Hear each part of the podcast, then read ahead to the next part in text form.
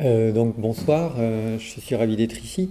Euh, donc oui, j'ai la responsabilité du laboratoire de recherche et de restauration au musée de la musique qui fait partie de la Philharmonie de Paris, nouvel établissement public qui a ouvert ses portes en janvier 2015. Et j'ai un parcours qui n'est pas un parcours en ligne directe, si je puis dire, puisque en fait j'ai commencé mon, mon activité euh, professionnelle et ma carrière comme luthier, euh, avec en poche un CAP de luthier. J'ai fait un troisième cycle de matériaux. Euh, j'ai fait aussi de l'acoustique musicale sous la direction de Michel Casselango au laboratoire d'acoustique musicale. J'ai passé une maîtrise qui existait encore à l'époque. Et, j'ai un diplôme de conservateur-restaurateur des biens culturels, voilà, ce qui explique un petit peu ma présence au sein de, de cet espace euh, du laboratoire du musée de la musique euh, dans lequel se côtoient et j'espère se mélangent euh, ce que j'aime à appeler les sciences humaines et les sciences inhumaines dans un mélange qui me semble nécessaire pour essayer d'embrasser l'ensemble des questions qui peuvent avoir attrait à l'instrument de musique. Alors, je, vous ai fait quelque chose qui, qui n'est pas très, terriblement construit. Euh, comme j'avais du temps, je me suis dit que on allait pouvoir se promener dans un certain nombre de questions. Euh, et je vais commencer en fait par vous raconter un petit peu l'histoire de la collection du musée de la musique très rapidement, mais euh, c'est quand même une collection qui est une collection nationale, c'est la collection nationale. et le musée de la musique a la responsabilité sur la collection nationale, ce qui veut dire qu'en fait il a un rôle d'animation du réseau des musées en France qui ont à faire peu ou prou avec la facture instrumentale et l'instrument de musique. Euh, au départ, en fait, il est le musée instrumental du conservatoire, euh, ce musée qui apparaît en fait avec le conservatoire pratiquement, puisque c'est en 1791 que la Convention décide de cesser de passer les classins par les fenêtres et de conserver les instruments de musique en provenance de l'aristocratie et euh, qu'elle décide de les confier au Conservatoire national de la République naissant. Et ces instruments seront donc utilisés pour euh, une grande partie d'entre eux par des générations d'élèves et de musiciens au Conservatoire national. Et puis, euh, tout au long du, 19e siècle, les choses vont évoluer et le, musée va prendre une ampleur tout en restant le musée du conservatoire. Euh, et il va se voir, euh, euh, la collection va se voir augmenter par quelques grandes, pour faire, pour faire très vite, quelques grands points importants. À la fin du 19e siècle, la, la République de, la ville de Venise n'est pas dans des finances très, très bonnes et elle vend une partie de ses bijoux de famille et elle vend une grande partie des collections d'instruments de musique qu'elle a eues dans, le cadre de la collection Moranzini. En fait, Moranzini est un général vénitien euh, qui avait une grande collection d'instruments. Et cette collection se partage entre le musée de la musique, puisque l'État français se porte acquéreur, et l'État belge aussi se porte acquéreur, et une grande partie de cette collection est au musée instrumental de Bruxelles. Et puis au cours du XXe siècle, il y a une troisième grosse collection qui va arriver, qui est la collection de la comtesse de Chambure. La comtesse de Chambure est personnage important dans, le renouveau de la musique ancienne, euh, dans le courant du XXe siècle et euh, euh, elle va faire dation à l'état de sa collection très importante. Autour de ces trois grands points qui euh, ont balayé très rapidement 200 années, il y a un certain nombre de dons ponctuels qui, qui sont arrivés dans la collection. En particulier, la totalité des instruments d'Antonio Stradivari sont arrivés en don au musée, au musée instrumental entre 1880 et 1910. On a beaucoup moins de dons maintenant de ce type d'instrument.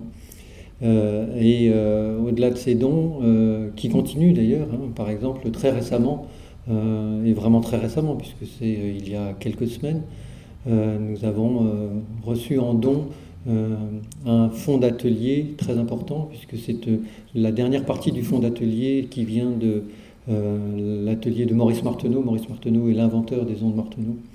Et donc euh, on a maintenant euh, au niveau du musée une collection extraordinaire concernant les instruments du XXe siècle et toute cette aventure. Je pense qu'on a la plus, la plus belle collection d'objets et d'archives autour, de ce, autour de ces questions-là. Et puis, comme je viens de le dire, la collection du musée, c'est pas seulement des instruments de musique, c'est aussi des archives, des fonds d'atelier, euh, de l'iconographie, quelques partitions, quelques lettres, euh, même si euh, pour ce qui est des, objets type partition, ça n'est pas la mission fondamentale du musée de la musique que de les avoir en collection. Elles vont en général au département musique de la Bibliothèque nationale de France. Mais enfin voilà, on se retrouve au niveau du musée avec un, une collection d'à peu près 7000 œuvres euh, et puis un rôle euh, très actif euh, qui nous fait par exemple mettre en œuvre l'ensemble des restaurations qui ont abouti à l'exposition permanente du musée de Mirecourt, de beaucoup travailler avec le musée de la couture Bousset, travailler avec nos collègues de Lille ou de recevoir il y a quelques années le seul violon de la collection du musée de, de, Montauban, mais qui se trouve être le violon d'Ingres. Et donc, euh, on a comme ça une activité sur l'ensemble du territoire. Alors, on n'est pas donneur de leçons, on est animateur d'un réseau et euh, on ne fait que donner notre avis. De la même façon, on donne notre avis euh, pour ce qui concerne la direction des musées de France, pour ce qui est relatif à l'exportation des instruments de musique dès lors qu'ils sont considérés comme des objets d'art, et on reviendra sur cette question plus avant dans mon propos. Euh, dès lors qu'il dépasse une certaine somme, en fait, euh, euh, le, propriétaire est tenu de faire une déclaration au, ministère de la Culture qui se retourne vers la direction des musées de France, qui elle-même se retourne vers les experts qu'elle considère être de son ministère, dont le musée de la musique quand il, ça concerne des instruments de musique.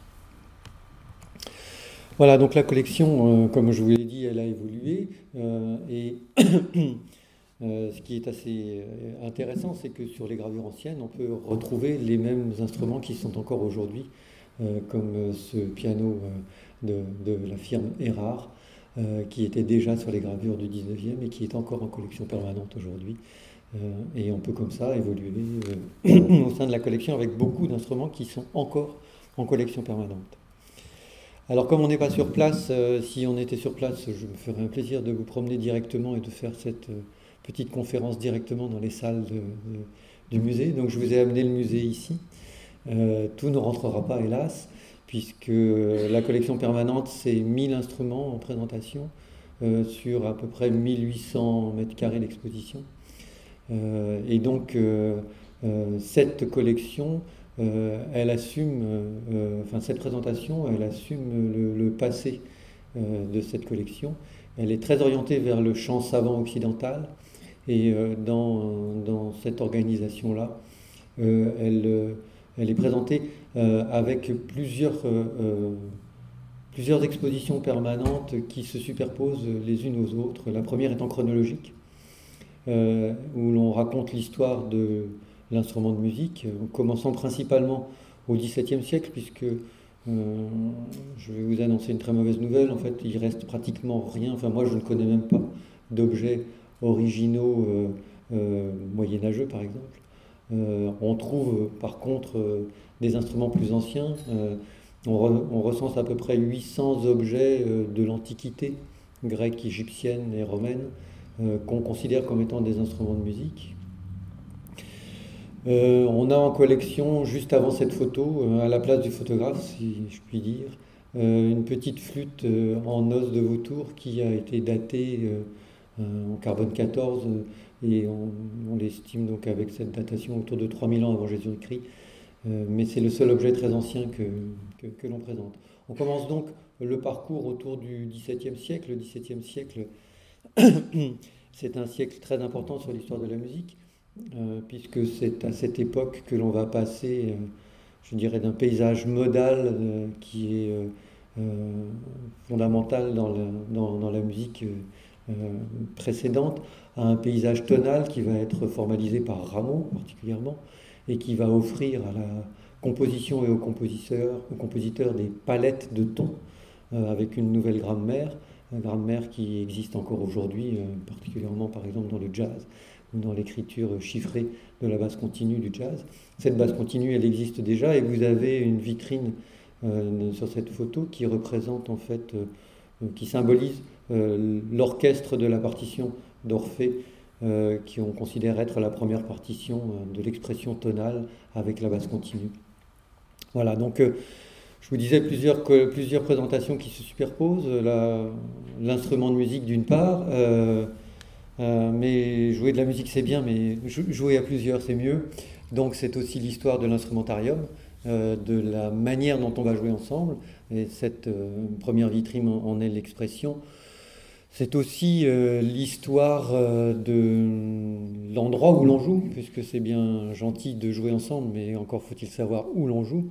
Ça va donc être aussi une troisième présentation qui sera celle de l'histoire de la salle de concert, voire même on pourrait, on y reviendra peut-être si vous voulez qu'on évoque cette question, euh, réfléchir à l'invention du concert. Qu'est-ce que ça veut dire le concert? Euh, Pourquoi est-ce qu'on écoute de la musique aujourd'hui de cette façon? euh, Et est-ce qu'on l'a toujours fait de cette manière-là? Et puis c'est aussi plusieurs autres présentations. L'une d'entre elles explore la relation de l'homme et de la biodiversité au travers de l'instrument de musique. Euh, qu'est-ce que raconte l'instrument de musique de la relation homme-nature? Euh, ça peut être aussi euh, des contextualisations qui sont liées à la facture et la réalisation des instruments. Voilà, donc cette collection 17e, elle est largement, pardon, elle est largement dominée par le luth, qui est l'instrument emblématique de cette époque. Mais dès lors qu'on arrive au XVIIIe siècle, vous avez sur votre gauche là la représentation de l'orchestre de Mozart avec euh, une chose nouvelle par rapport au XVIIe, très très très nouvelle, c'est euh, l'écriture euh, du quatuor à cordes, dont Joseph Haydn se fera le chantre, puisqu'il en écrira 121, je crois, ou 122, je ne sais plus. il me semble que c'est 121 quatuor à cordes.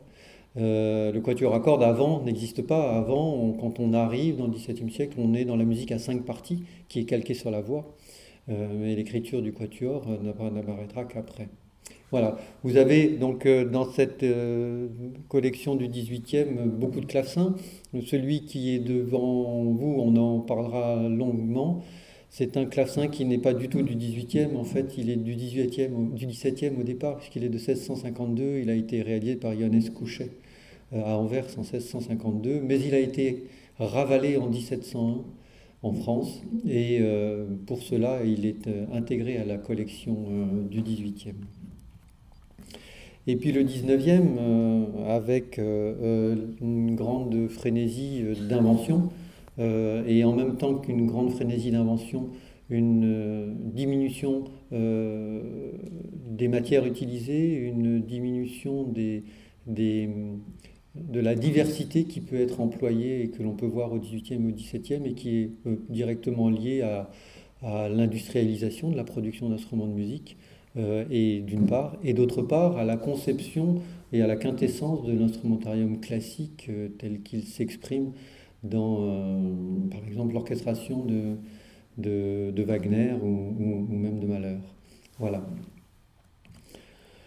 Et une collection 20e aussi, une collection 20e qui voit quelque chose de très important, une rupture essentielle dans l'organologie. J'en parlerai très peu ce soir. En fait, là, en, en reprenant cette, euh, cette image, je me dis, zut, j'aurais dû en parler plus longuement.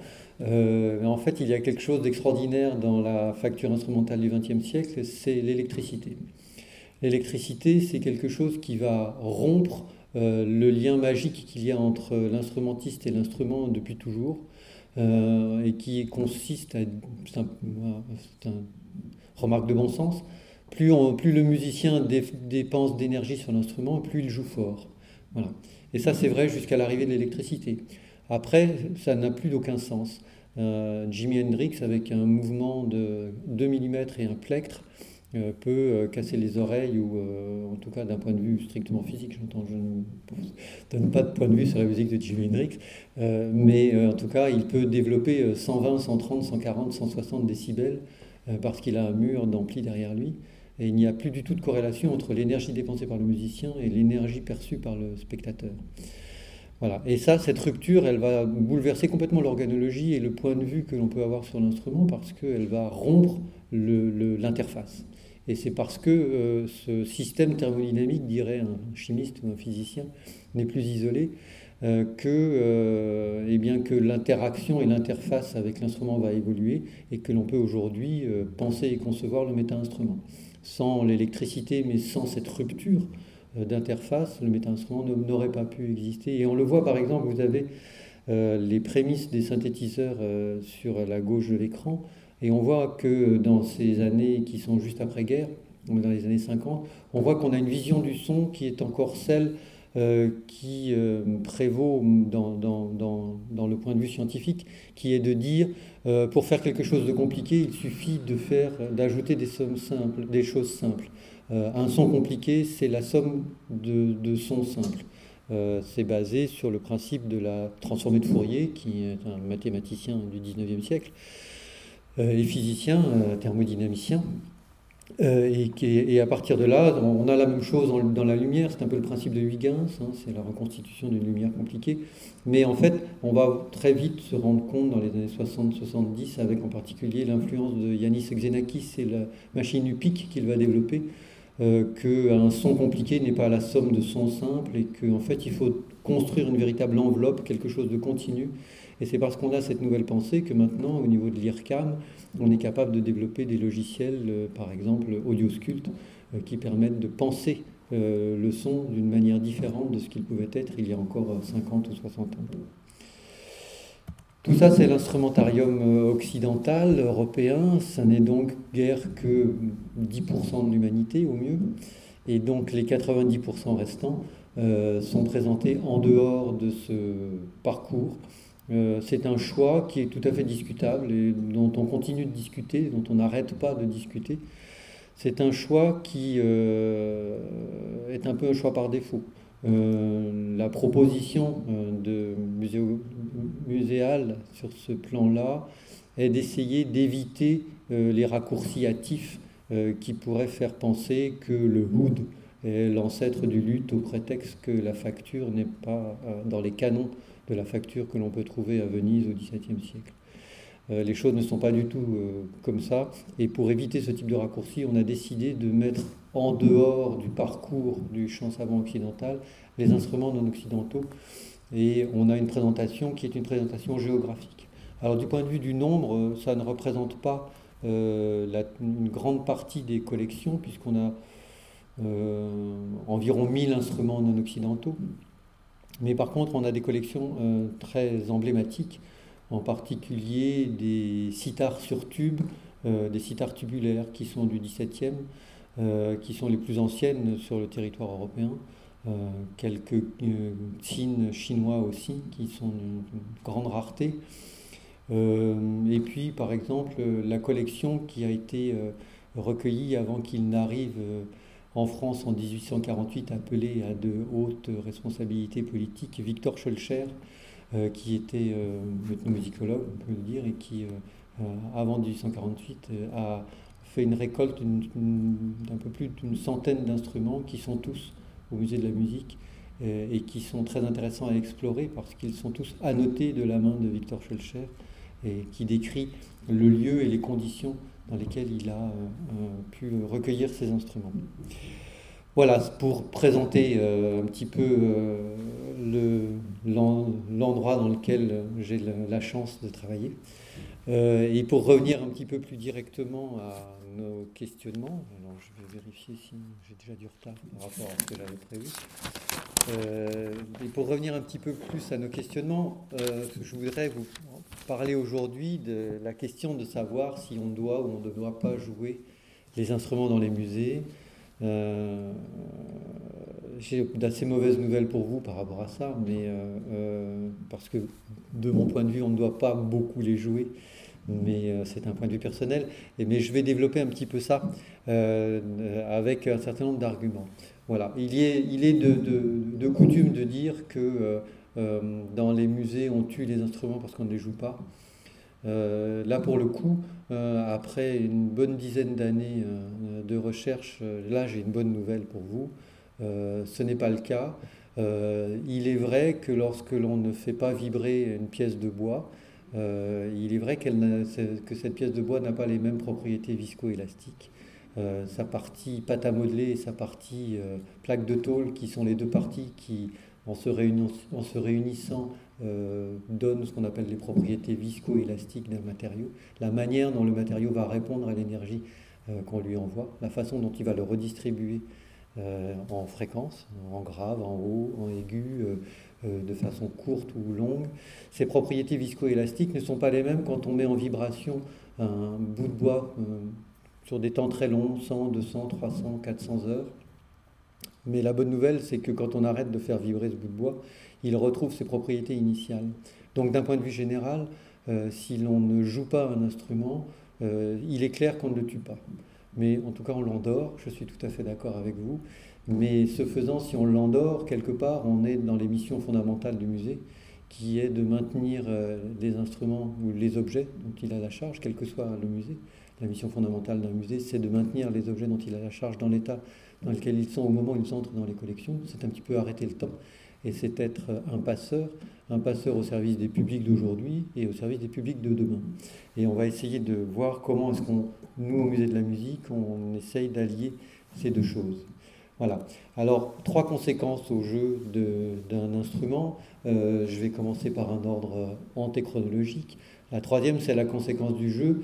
Euh, est-ce qu'il y a des conséquences au jeu et au non-jeu? Je viens d'en parler un petit peu. Euh, et euh, là, de ce point de vue, les apports factuels des recherches sur le choix de la conservation sont, très importants. Un point 2, avant le point 3, quel sens peut avoir la sonorité d'un instrument? Qu'est-ce que ça veut dire entendre Qu'est-ce que c'est le son d'un instrument? Je crois qu'on va essayer de tourner un petit peu. Je vais vous faire entendre quelques exemples sonores qui, je l'espère, vous aideront à, comprendre le sens du propos que je veux développer ici. Et puis, euh, plus en amont, et on va commencer par ça, quelles sont les valeurs culturelles qui sont véhiculées par un objet, instrument de musique? Euh, En fait, c'est quoi un instrument de musique? Et euh, les valeurs culturelles, elles sont fortes et fondamentales dans un musée, puisque dès lors qu'un instrument de musique rentre dans une collection muséale, il acquiert un statut patrimonial. Et ce statut patrimonial fait de lui le véhicule des valeurs culturelles. Alors lesquelles? Eh bien, euh, justement, il convient de le savoir, la fonctionnalité, la jouabilité, le jeu, le son en est une. Est-ce la seule? Est-ce la plus importante? C'est pas toujours si évident que ça. Et pour euh, vous euh, donner un exemple de ces questions, je voudrais commencer par vous parler d'une petite guitare euh, qui est une guitare qu'a réalisée Jean-Nicolas Grobert euh, euh, dans les années 1830, 1828-1830. Alors qu'il est ouvrier luthier dans un très gros atelier chez Jean-Baptiste Villaume, qui est le plus gros atelier de lutherie et de facture de Paris, de France et, de Navarre, dirais-je, dans ces années-là. Mais plutôt que de mal parler de cette guitare, je vais vous la faire entendre.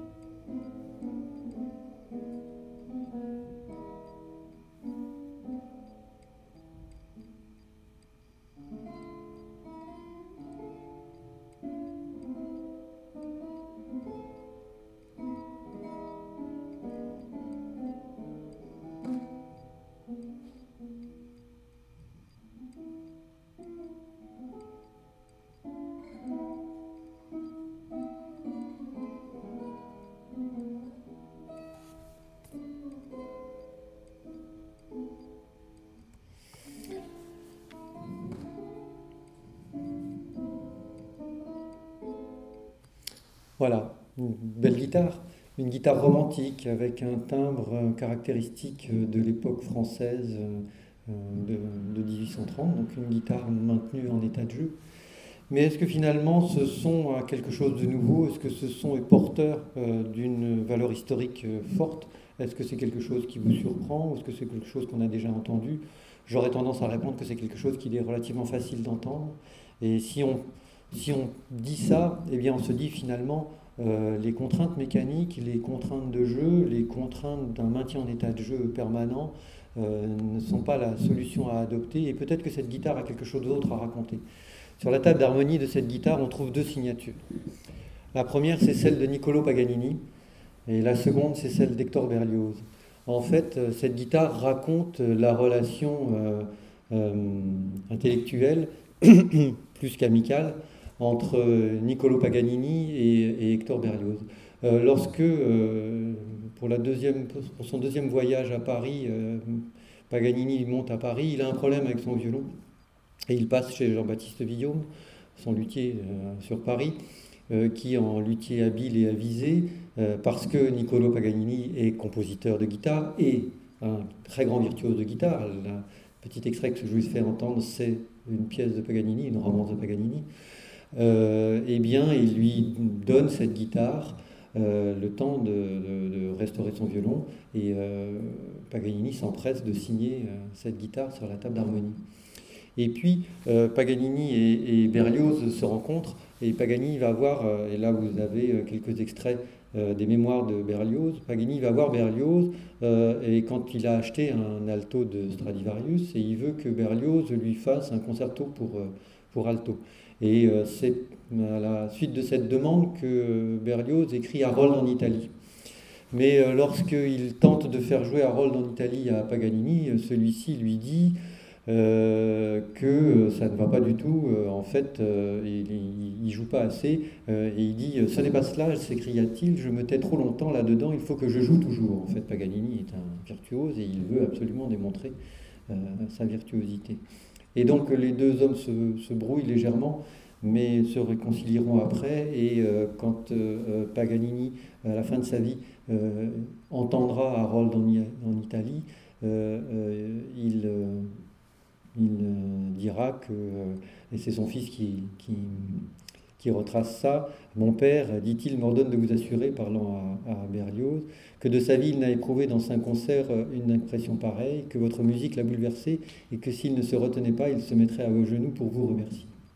Voilà, en fait, cette guitare, c'est vraiment la relation entre Paganini et, Berlioz, et finalement le timbre et le son qu'elle peut avoir n'est pas peut-être celle qu'elle a le, de plus important à nous raconter aujourd'hui. Et puis je voudrais, euh, dans cette euh, même idée, euh, vous parler d'un autre instrument qui est en collection au musée, qui est un violoncelle, qui est à droite de votre écran, qui est un violoncelle réalisé pour Maurice Maréchal. Maurice Maréchal, c'est le grand spécialiste de la musique contemporaine du début du XXe siècle, puisque c'est un des grands spécialistes de la musique de Debussy. Et c'est quelqu'un qui, en 14, va s'engager dans la guerre de 14, euh, sera très courageux, va écrire des, carnets de guerre, des correspondances importantes, et va, en, juin 1915, deux menuisiers du génie vont lui fabriquer un violoncelle avec, pour le manche, la récupération d'un chambranle de porte, d'un pourtour de porte, et pour la table et le fond, la récupération de planches de caisse de munitions. Et ce violoncelle qui ressemble à une caisse, euh, qui ressemble à rien d'un point de vue de la facture euh, officielle, si je puis dire, euh, devient très vite la mascotte de l'armée et il va être surnommé le poilu. Et Maurice Maréchal va jouer avec cet instrument pendant toute la guerre.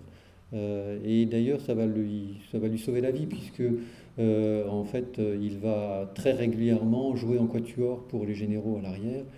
Euh, et ça va lui éviter quelques journées de front supplémentaires.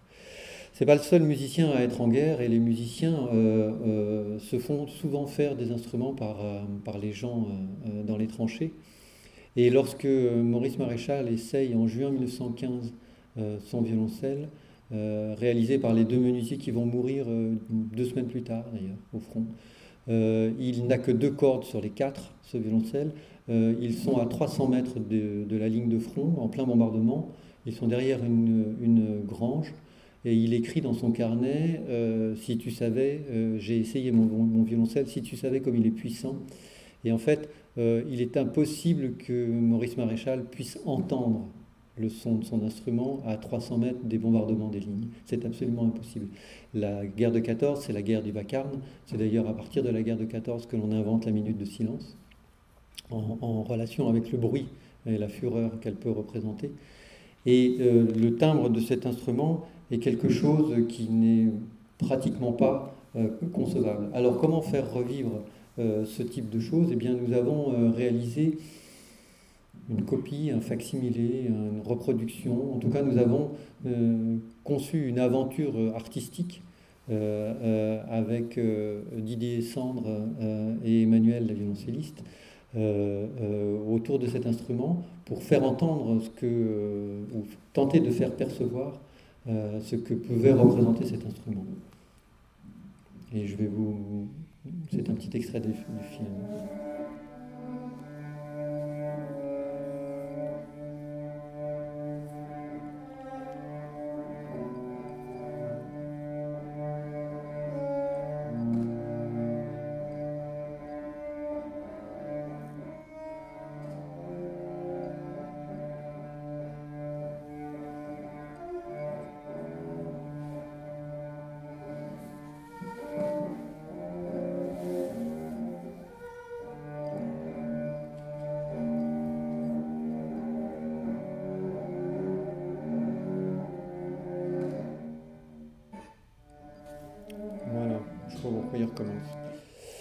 Voilà, donc en fait c'est une aventure euh, artistique euh, et euh, ce qu'il faut savoir sur l'objet, ce qui est très émouvant aussi, c'est que parce qu'il devient la mascotte, tous les maréchaux vont signer sur la table d'harmonie de cet instrument, et en particulier Foch, Hoche et Pétain.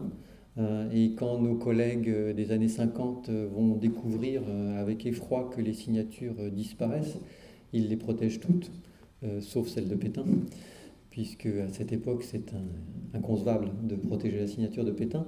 Et donc je vous pose la question en termes de conservation, que faut-il faire sur cette signature aujourd'hui? Doit-on la conserver? Euh, Doit-on la laisser disparaître? Euh, Doit-on documenter une éventuelle restauration que l'on ferait dessus? Sachant que toute documentation avec un objet, en général, finit au bout de deux guerres et cinq incendies par se séparer l'un par rapport à l'autre. Voilà, donc euh, pour le moment, nous ne faisons rien, nous laissons euh, euh, cette signature telle qu'elle est et nous maintenons, en dehors des expositions temporaires qui ont eu lieu du fait des dates dans lesquelles nous vivons aujourd'hui, mais en dehors de ces événements du centenaire de la guerre de 14, cet instrument n'est jamais exposé. Il est très facile d'accès à l'étude, comme toute la collection d'ailleurs, je ne vous l'ai pas dit tout à l'heure, mais la collection du musée de la musique est ouverte à l'étude.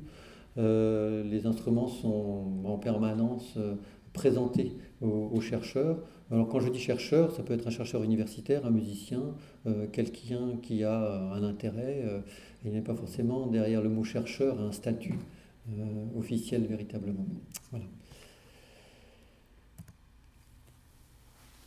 Quelques définitions de l'instrument de musique pour continuer un petit peu dans, dans ce questionnement. Euh, on voit qu'on est à la fois euh, une guitare, et, mais en fait le support euh, d'un discours historique fort. on peut être un violoncelle, mais finalement le représentant d'une violence terrible et d'une aventure humaine effroyable. Et l'objet en lui-même, ou le son qu'il peut véhiculer, n'est pas forcément la, question la plus importante. Mais euh, au-delà de ça, finalement, euh, c'est quoi un instrument de musique? Ce qui est sûr, c'est que euh, on trouve des traces très anciennes dès le paléolithique supérieur. On trouve des traces qui font penser à une utilisation musicale au sens où une organisation humaine de son, une volonté d'organisation humaine de son, c'est comme ça que j'aurais défini la musique et euh, on le trouve dans des grottes, par exemple, où on a euh, des concrétions calcaires, des stalagmites qui sont euh, fortement usées à des endroits particuliers. Et qui, ces endroits particuliers, sont, les usures sont synonymes de choc régulier. et quand on frappe à cet endroit-là, on a un son particulier, avec une durée de son relativement importante. Et puis, à d'autres endroits, on a des représentations d'une part, et d'autre part des traces d'usure importantes. Euh, ces traces d'usure sont euh, à peu près à un mètre du sol. Euh, et ces représentations et ces traces d'usure se trouvent être dans les zones de réverbération maximum de l'espace. Donc c'est dans un endroit du point de vue du son très particulier par rapport à, l'objet qui, va, qui est la source du rayonnement. Donc de mon point de vue, il est difficile d'imaginer une organisation humaine sans une expression sonore qu'on pourrait appeler musicale. Et donc, euh, comment définit-on, comment les penseurs définissent l'instrument de musique? Je vous ai mis là quelques. Toutes, euh, il y en a beaucoup, des, définitions de l'instrument de musique, et elles sont toutes différentes. Je vous en ai donné trois euh, à trois époques différentes. Donc, celle de Jean-Jacques Rousseau qui considère qu'un instrument de musique, c'est un corps artificiel qui peut rendre et faire varier des sons à l'imitation de la voix. On, on voit bien qu'à cette époque, l'organisation de la musique instrumentale n'est pas encore suffisamment puissante pour que l'on définisse l'instrument de musique en dehors de l'expression vocale.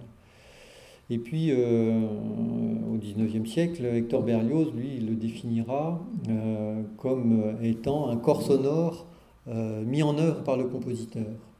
ça veut dire que pour lui, un instrument de musique, en dehors d'un compositeur, n'a pas de sens. Voilà, donc il fait un trait sur à peu près 98% de l'instrumentarium euh, mondial, euh, puisqu'il faut pour lui déjà définir la notion de compositeur. Et la notion de compositeur, pas quelque chose de si simple que ça. Voilà. Et ensuite, quand on arrive au XXe siècle, on a, plusieurs définitions qui sont plus modernes et peut-être plus intéressantes. Euh, celle de Scheffner dans l'origine des instruments de musique, même si elle commence à dater, me semble très pertinente parce que euh, il évoque le va-et-vient qu'il peut y avoir entre la musique et ses instruments. Est-ce que c'est la musique qui définit l'instrument? Est-ce que c'est l'instrument qui définit la musique? Comment est-ce que ce couple évolue? Et en fait, euh, c'est parfois l'un, c'est parfois l'autre. Mais voilà, il conclut son discours en disant bref, la musique est-elle l'œuvre de ces instruments ou n'ont-ils été construits que selon son usage? Et du coup, on voit bien qu'il y a la question de l'usage, la question de la culture. Euh, l'usage de l'instrument de musique est-il simplement de faire des sons? Euh, Les sons que l'instrument de musique fait sont-ils audibles et compréhensibles? Dans la culture dans laquelle ils vont s'exprimer Et on voit que tout ça est finalement relativement compliqué. Alors, pour vous donner un petit exemple d'instrument de musique un peu particulier que, à mon avis, vous croisez assez peu dans les musées, euh, je vais vous faire entendre un petit instrument de musique très important. Euh, et euh, vous allez entendre un chant d'accueil, un, chant d'accueil joué sur un instrument un peu particulier. Je vous en parlerai après.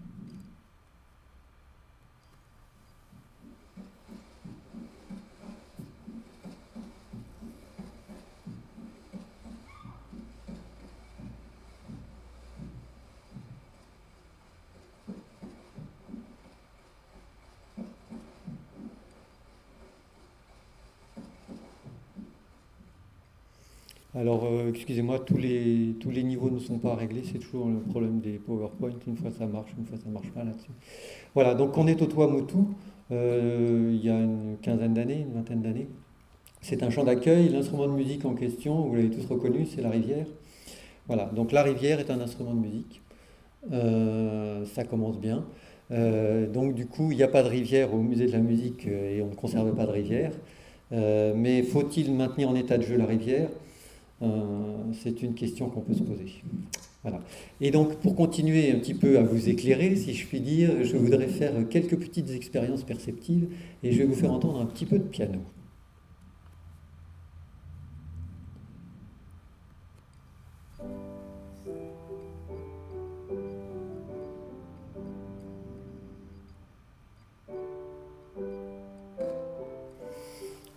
C'est un choral de Jean-Sébastien Bach.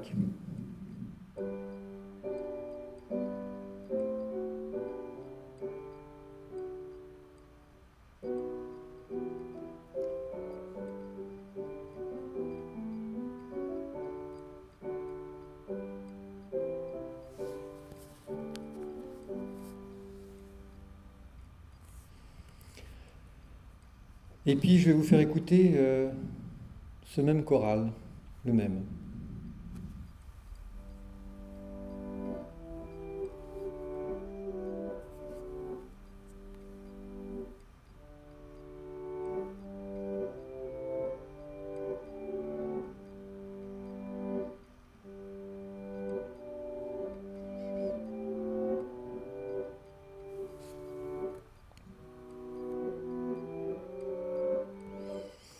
Vous avez reconnu l'instrument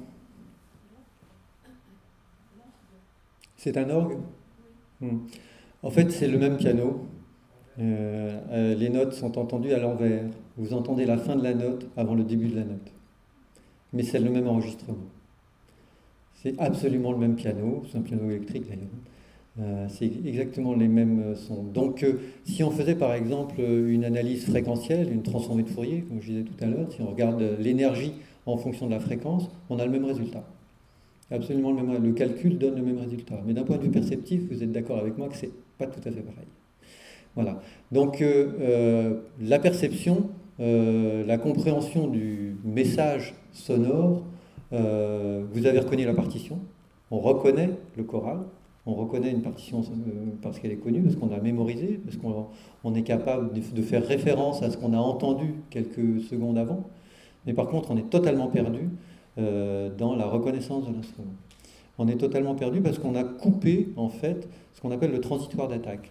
il faut comprendre que euh, l'oreille, pour reconnaître la musique, les instruments comme autre chose, euh, s'intéresse à euh, ce qui, qui, développe le plus d'informations en un minimum de temps, ce qu'on appelle les périodes qui sont euh, non linéaires, où les choses sont compliquées, où les équations marchent souvent pas très bien, où il y a beaucoup d'informations par unité de temps. et donc dans le transitoire d'attaque, l'oreille va anticiper sur ce qu'elle va entendre. Si elle entend comme ça, sur le premier millième de seconde ou premier centième de seconde, elle va se dire tiens, c'est une corde frottée. Ensuite, elle va entendre une hauteur de son, elle, elle va se dire bon, ça peut pas être une contrebasse, Qu'est-ce que ça peut bien être? Non, c'est un peu trop grave pour être un alto, pour être un violon, donc ça doit être un alto. Euh, et puis si elle entend un très vague piaulement au tout début, comme quelque chose comme U, comme ça, mais quasiment euh, euh, insignifiant, sur un premier centième de seconde, et que la note ne dure pas trop longtemps, elle va tout de suite se dire que c'est une harpe, parce que du point de vue organologique et mécanique, la harpe est relativement mal fichue. Quand on tire sur la corde, en fait, on a un triangle. Quand on tire sur la corde, les deux côtés du triangle se tassent parce que c'est souple, et donc la longueur de la corde diminue, et comme la longueur de la corde euh, diminue, euh, eh bien la tension baisse, et si la tension baisse, la fréquence de la corde baisse aussi, et au moment où on lâche, le triangle fait comme un arc, il se retend, et du coup la corde se retend, et dans le premier, dans le premier instant du son, on a un phénomène de piaulement que l'oreille reconnaît, et qui va lui dire ça c'est une harpe. Voilà. Donc la reconnaissance de l'objet sonore quelque chose de très compliqué. D'ailleurs, je ne connais aucun certificat d'expertise euh, qui est euh, euh, sur Stradivarius, par exemple. Je ne connais aucun expert mondial qui se soit risqué à dire cet instrument est entièrement original, il n'y a qu'à l'entendre. Et je voudrais encore, je vous ai fait pas mal de petits enregistrements.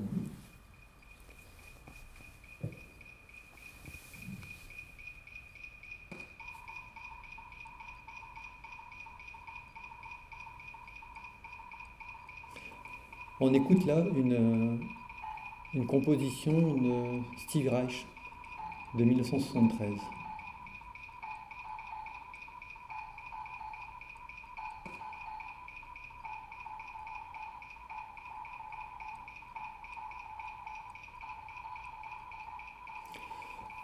On est dans un instrument qui est euh, très clairement dans le chant savant occidental. On s'exprime euh, avec une musique un peu répétitive, on construit une polyphonie, euh, on a une sorte euh, de xylophone un peu particulier. En fait, vous vous en doutez, c'est pas du tout ça. En fait, on écoute des claves. Voilà, la clave, c'est quoi? C'est un instrument qui est inventé à La Havane au XVIIe siècle. les claves, en, espagnol, ça veut dire les clés. Et c'est pas du tout un instrument de musique, ce sont les deux pièces de bois qui servent à coincer les bordées en charpenterie de marine, euh, parce que la Havane, c'est le premier port de réparation euh, des bateaux au XVIIe siècle pour le, commerce triangulaire. Et donc euh, les esclaves s'emparent de ces petites pièces de bois et les transforment en instruments. Jusqu'à ce que Stevie Reich s'en empare aussi, la clave va rester cantonnée dans la culture cubaine, à tel point que la clave c'est à la fois le nom de l'instrument, mais c'est aussi le nom du rythme de la salsa. Le rythme de la salsa, de la clave qui fait. Voilà, ça c'est le rythme de la salsa, c'est une clave. et c'est aussi le nom de l'instrument. et la sonorité, ce qu'il véhicule, est complètement bouleversé dès lors qu'on le sort de sa culture pour le mettre dans une autre, qu'on s'en sert pour faire un autre type de musique. Et parce que tout va être chamboulé, l'utilisation des matériaux va aussi être chamboulée. Euh, jusqu'en 1970, on utilise pour faire des claves les bois que je vous ai cités, qui sont les bois traditionnels de la charpenterie de marine, qui ne se trouvent qu'à Cuba. Euh, la clave raconte plein de choses sur la culture cubaine. La clave, c'est un couple.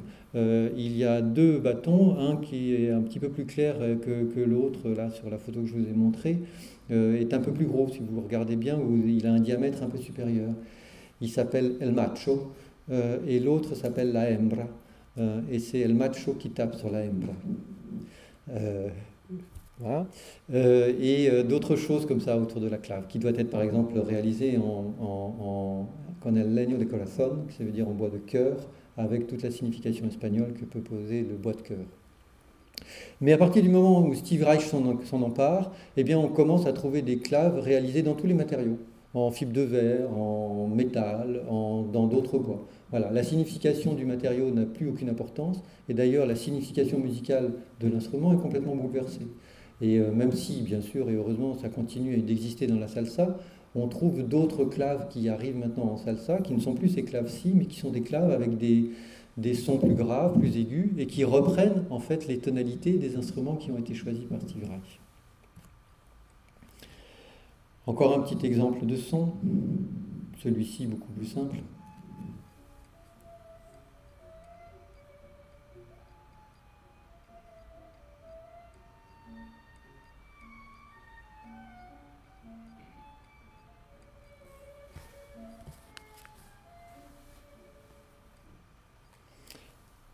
Vous avez reconnu ce coup-ci? C'est un violon. Raté. C'est un violon Stro, il euh, n'y a pas un bout de bois là-dedans. C'est en fait un instrument euh, inventé au, 1900 euh, pour les besoins des premiers enregistrements sonores. parce que les premiers micros sont des pavillons et qu'il faut mettre un orchestre symphonique devant un pavillon parce que c'est complètement directif. donc du coup, on invente tout un, instrumentarium et euh, Charles Augustus Stroh est un ingénieur euh, qui travaille avec Bell dans les télécoms euh, de l'époque, qui d'ailleurs a été un des premiers à installer la ligne de, télégraphe londonienne en 1877 et qui va développer cet instrument qui va avoir une vie assez longue jusque dans les années 1935, 34-35, période à laquelle arrive le micro et qui va euh, voir disparaître les Stro. Alors les Stro, on sait bien comment ça marche, on a beaucoup travaillé dessus, et c'est en fait à la fois, je ne vais pas rentrer dans les détails, mais vous avez à la fois un instrument avant, euh, le pavillon à basse fréquence, et vous avez un instrument à membrane, à haute fréquence, qui est euh, employé par le diaphragme. Stro d'ailleurs va poser en, en 1900 un brevet sur le diaphragme conique qu'il présente dans ses instruments, et c'est sur ce brevet que vont s'appuyer euh, tous les haut-parleurs qui vont être réalisés euh, jusque dans les années 40. Et donc à haute fréquence, on a un diaphragme euh, et on a donc un instrument extraordinairement inventé par un ingénieur au, tout début du XXe siècle. Mais en fait, si on regarde bien, c'est pas du tout une invention d'Augustus Stroh. en fait, c'est un instrument qu'on peut pister depuis le XVIIIe siècle, mais pas en Europe. En fait, c'est la copie conforme du Sorud, euh, qui est utilisé par les derviches. Euh, et le soroud, c'est en fait un instrument monolithique dans, un, en bois euh, sur lequel on pose une, une peau et avec un chevalet à deux jambes. Une des jambes du chevalet est posée sur le bord de l'instrument, ne bouge pas, et la deuxième est posée sur le centre de l'instrument et fait vibrer la membrane, exactement comme le diaphragme de l'instrument de Stroh. Et j'ai quelques exemples, si ça vous intéresse, on peut très facilement faire passer un Stroh pour un, roue et inversement. Voilà, donc encore, euh, une fois, euh, qu'est-ce que c'est que l'instrument de musique Qu'est-ce que c'est que le son de l'instrument de musique? Et euh, finalement, j'espère vous avoir convaincu que les choses ne sont pas si simples que ça et que ce n'est pas forcément si important que ça que de maintenir les instruments en état de jeu. Alors évidemment, je vais continuer par deux contre-exemples. on a maintenu et on maintient un certain nombre d'instruments en état de jeu dans la collection. Et je vais rentrer un petit peu dans les détails de deux aventures. Euh, la première autour du clavecin que vous avez pu entrevoir dans la première euh, photo euh, de ma présentation, qui est un clavecin réalisé par Johannes Couchet en 1652 à Anvers. Johannes Couchet, c'est l'héritier de la dynastie des Ruckers qui va dominer la facture du clavecin pendant 150 ans. et puis un deuxième instrument, j'ai choisi j'ai longuement hésité entre euh, ce, violon d'Antonio Stradivari euh, et la guitare de Stratocaster de Léo Fender qu'on a mis en, jeu il y a quelques années. Puis j'ai finalement choisi de, vous présenter cet instrument parce que vous pouvez entendre sur YouTube assez facilement cette guitare de Stratocaster.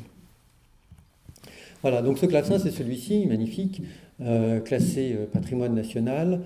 Euh, avec un décor euh, somptueux qui n'est pas de 1650, euh, mais qui est un décor qui a été réalisé au moment de son ravalement. Qu'est-ce que c'est que le ravalement? Eh bien, c'est l'adaptation du clavecin à la musique de son époque. les clavecins flamands sont des clavecins à un clavier, vous voyez que celui-ci en a deux. ce sont des clavecins à un clavier avec un jeu de quatre pieds ou un jeu de huit pieds. On dit 4 ou 8 pieds en se référant à la longueur du tuyau euh, d'orgue euh, qui fait la même note qu'on appelle diapason.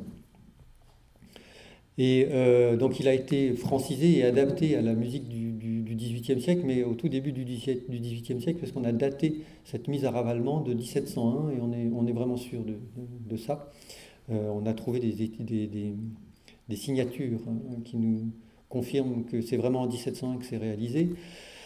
Et d'une part, donc c'est très ancien, et d'autre part, euh, cette mise à ravalement, à grand ravalement, puisqu'on lui rajoute un deuxième euh, clavier avec un jeu de huit pieds double, euh, se fait sans que l'instrument ne soit ouvert, alors que cette opération est classique sur les instruments 17e. On les ouvre comme une boîte à camembert et on fabrique autour de cet instrument 17e un instrument 18e adapté au goût du jour, et il reste quasiment plus rien d'instrument 17e, sauf la table d'harmonie et euh, souvent la signature Ruckers, en tout cas, parce que la signature Ruckers est une signature qui, déjà au début du 18e, est très importante et c'est vendre, ou coucher. Voilà, donc ce clavecin est ravalé sans être ouvert, et donc toutes les parties internes sont originales. Voilà, donc on l'observe quand il arrive, il arrive au musée très récemment. Hein. Euh, c'est une acquisition qui est faite en 2006 en fait, on interdit sa sortie de territoire en 2004 et, l'État se met d'accord avec le vendeur en 2006. Ce genre de transaction dure toujours assez longtemps. Euh, L'État et les vendeurs sont rarement d'accord au départ. Après, ils finissent par se mettre d'accord, mais au début, c'est difficile. Donc, on voit par exemple des traces de ravalement dont je vous parlais tout à l'heure dans la fosse. Hein. Euh, et puis, on voit que les traces sont présentes aussi sur le sommier. Euh, puisque le nombre de cordes a varié et qui donc a fallu reboucher et repercer euh, le sommier pour euh, y poser les chevilles tout simplement pour pouvoir tendre les cordes.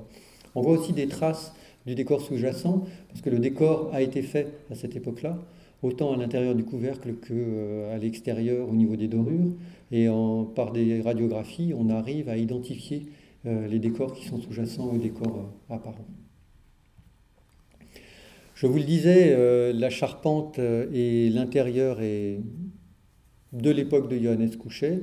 Euh, comment est-ce qu'on fait pour faire ce type de photo? Eh bien, on utilise du matériel qui est largement utilisé par nos collègues chirurgiens, j'allais dire. C'est la vidéo-endoscopie. Et du coup, on est capable d'aller regarder de, manière assez près et précise la constitution et la structure de l'intérieur. Donc entre la radiographie ou le CT scan, en tout cas un certain nombre de techniques euh, de contrôle des assemblages euh, et l'observation visuelle, on a une bonne idée de la capacité de la structure à résister à la contrainte mécanique qui est nécessaire sur un instrument à cordes.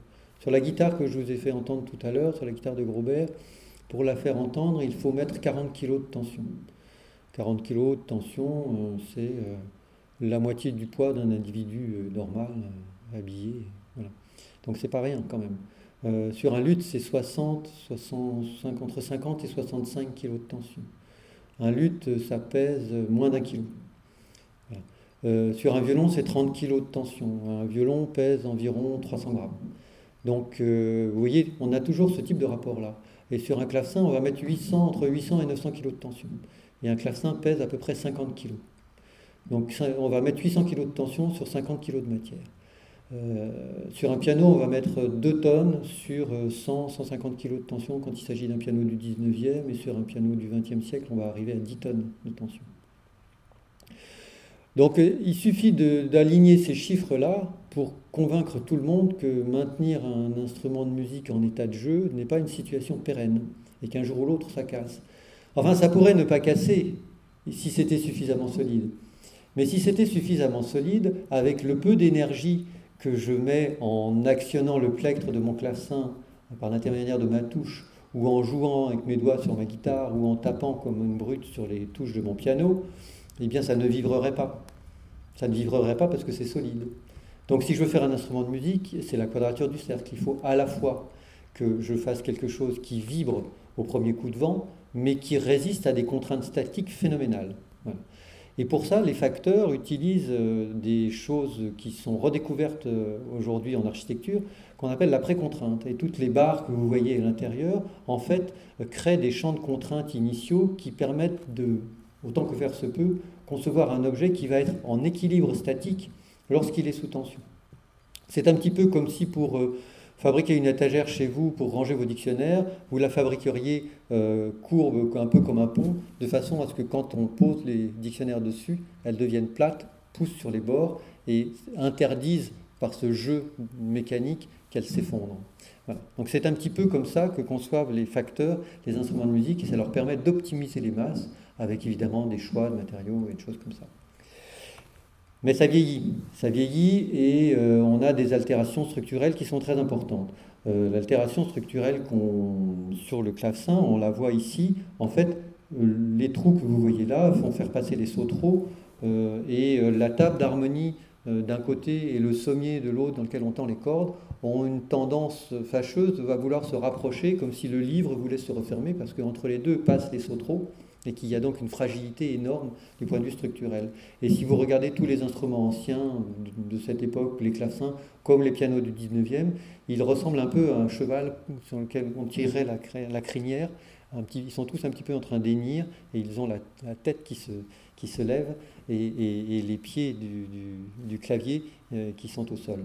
Voilà. On voit aussi sur cet instrument de nombreuses fractures, des dégradations importantes quand il arrive au musée. Et quand il arrive au musée, il est euh, euh, donc décollé, fracturé, et pour faire l'ensemble des interventions, il faut en faire une première qui est de détendre les cordes. Et là euh, se pose un problème de, de déontologie. dans la restauration et dans les interventions dans un musée, on applique une déontologie. cette déontologie, elle est vraie dans l'instrument de musique comme elle est vraie sur la Joconde, c'est la même. Elle est basée sur la charte de Venise de 2001 qui impose à toute intervention un caractère de réversibilité. L'idée, c'est de parier sur l'intelligence humaine et de dire que parce que l'on ne sera pas dans la même culture dans 300 ans, eh bien les modalités et les choix de conservation ne seront peut-être pas les mêmes. Donc il faut pouvoir enlever ce que nous avons pensé comme très intelligent aujourd'hui. Je vais vous donner un exemple simple sur la guitare. Euh, Louis XIV est guitariste, c'est l'apogée de la guitare, de la facture de la guitare avec la dynastie des, des. Euh, qui fabrique des guitares. Il y a des concerts de guitare, c'est extraordinaire. La guitare est l'instrument emblématique. Louis XV arrive, la guitare l'intéresse très peu, la danse l'intéresse, mais la guitare, ça n'intéresse absolument pas. Les guitaristes disparaissent, les facteurs de guitare cessent de faire des guitares. Euh, il n'y a plus de concerts de guitare, il n'y a plus de facteurs de guitare, il n'y a plus rien. Et il y a une mode très importante sur les musiques pastorales à cette époque qui font qu'un nouvel instrumentarium apparaît et est vraiment en vogue et en particulier la vielle à roue. Et là, tous les luthiers se disent la guitare, on n'en entendra plus jamais parler, et transforment toutes les caisses de guitare en caisses de vielle à roue. Ce faisant, ils n'ont pas une action parfaitement réversible sur le corpus des guitares du XVIIe siècle ou du XVIe, et du coup, on a très peu de guitares de cette époque-là.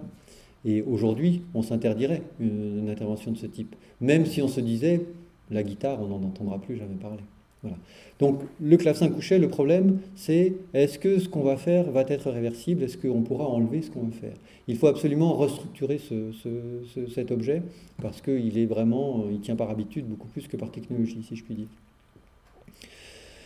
Et donc, euh, pour ce faire, euh, pour arriver aux restaurations qu'on a faites ici à l'intérieur, avec quelques pièces assemblées, quelques recollages minimalistes euh, à droite et à gauche, vous pouvez voir une petite pièce en haut à gauche qui a été posée et ajustée entre le, cordier et, la table d'harmonie. cette pièce, elle est démontable, elle est collée, mais elle est démontable avec des cols complètement réversibles. C'est la même chose pour les fractures qui ont été restaurées euh, que vous avez en bas à droite. Tout ceci est réversible, mais bon, ça c'est pas très très compliqué. Enfin, pas très simple, mais c'est pas le plus compliqué de l'instrument. Euh, le plus compliqué de l'instrument, en fait, c'est accepter l'idée de détendre les cordes. Euh, je viens de vous expliquer qu'un instrument de musique c'est très fragile, ça se déforme. Si ça se déforme pas, ça sonne pas. Mais si ça se déforme, ça se déforme aussi sous l'action des cordes, des 800 kg qui sont là depuis au moins 1701. Et donc, du coup, on a des déformations plastiques ou des déformations élastiques. Est-ce que si je détends les cordes, c'est une action réversible? Entre autres termes, est-ce que si je détends les cordes, je pourrais les retendre? Est-ce que ma déformation sera la même? Est-ce que mon objet est similaire à ce qu'il était avant? Est-ce que détendre les cordes n'est pas une action que je dois m'interdire de faire sur mon objet? Quelle peut être la réponse? Bah, La réponse, elle ne peut être apportée que par les sciences physiques et par la mécanique. La mécanique, elle répond à ça parce qu'elle va décrire le comportement d'un objet avec des familles d'équations. Euh, la famille des équations linéaires est la famille la moins compliquée. Euh, et cette famille d'équations linéaires fait que euh, si je me déplace, si mon système change d'un point A à un point B, eh bien je peux revenir du point B au point A en permanence et je peux me promener entre mon point A et mon point B tout le temps avec un va-et-vient permanent sans qu'il euh, euh, n'y ait de conséquences. Et je suis donc dans un système qui est réversible. Comment faire pour voir si nos déformations sont réversibles? Eh bien, on fait un modèle. On fait un modèle euh, par élément fini et on applique à ce modèle les lois de la mécanique linéaire. Et puis, on fait une expérience, une expérience simple. On détend un tout petit peu les cordes. Et on mesure la déformation qui est induite par cette détente. mon clavecin qui était comme ça, va devenir un tout petit peu comme ça. Et on fait euh, la même chose avec le calcul. Et si notre calcul et notre réalité prennent le même chemin, se suivent à quelques pourcents euh, près, eh bien on va pouvoir dire notre modèle représente bien la réalité. Et si notre modèle représente bien la réalité, alors notre réalité est dans un comportement réversible. Donc nous pouvons détendre les cordes. Donc nous sommes dans un acte réversible et nous sommes cohérents avec notre déontologie. Donc nous pouvons continuer l'histoire. Et du coup, cette analyse statique va aller plus loin. Elle va nous permettre non seulement de démontrer aux conservateurs que l'on peut engager l'aventure du maintien en état de jeu de cet instrument, mais elle va permettre aussi d'optimiser la position et le nombre des renforts qui sont nécessaires à la structure pour qu'elle survive. Et puis d'autre part, euh, ça va permettre d'aller plus loin, c'est-à-dire que ça va permettre de réfléchir en disant, bon très bien, on va restaurer, mais quelles sont les conséquences statiques, on vient de le voir, mais quelles sont les conséquences dynamiques des actions que l'on est en train de mener sur la structure. La conséquence dynamique, ça veut dire quoi? Ça veut dire comment est-ce que tout ce petit bazar va se mettre à vibrer quand je vais demander à un musicien de jouer du couprin Et donc, en fait, fondamentalement, quel est le son qui va être produit? Quel est le rayonnement? Quelle est la qualité fonctionnelle de mon objet? Je parle du son qui est rayonné par l'instrument. Je pense que vous avez compris qu'entre le son rayonné et la manière dont on l'entend, il peut y avoir un monde culturel et que même si nous sommes doués de tous, d'avoir tous les mêmes oreilles, malheureusement pour eux, il n'y a pas un enfant sur dix euh, en France qui entende le quart de ton, alors qu'il n'y a pas un enfant sur cent au Liban qui n'entende pas le quart de ton. Donc on voit bien qu'on euh, est comme ça dans une position euh, culturelle au niveau de la perception. Mais revenons au niveau du rayonnement. Si je suis capable de démontrer que mon rayonnement a très peu changé, alors je suis dans la position d'un musée et je peux donner à entendre quelque chose qui, d'un point de vue historique, a une certaine pertinence. Voilà. Et du coup, je ne sais pas comment mon public va l'entendre, mais je sais que ce que je donne à entendre est satisfaisant d'un point de vue déontologique et méthodologique. Et donc, du coup, on a optimisé le nombre de renforts. Les renforts qui ont été réalisés sont réalisés en carbone, euh, en, carbone époxy. Ils tiennent par arc-boutement. Ils ne sont pas collés à la structure. Ils sont adaptés à l'intérieur. Ils ont été directement moulés sur place. Euh, c'est un peu comme on fait sur certaines pièces en aérospatiale. Et le jour où malheureusement ce clavecin ne sera plus en état de jeu, nous serons forcés de détendre un peu les cordes et ce jour-là, tous ces renforts tomberont. Et l'objet sera exactement dans l'état dans lequel il était en 2005 au moment où il est rentré dans les collections. Et pour finir sur cet instrument, j'ai le plaisir de vous le faire entendre tout de même.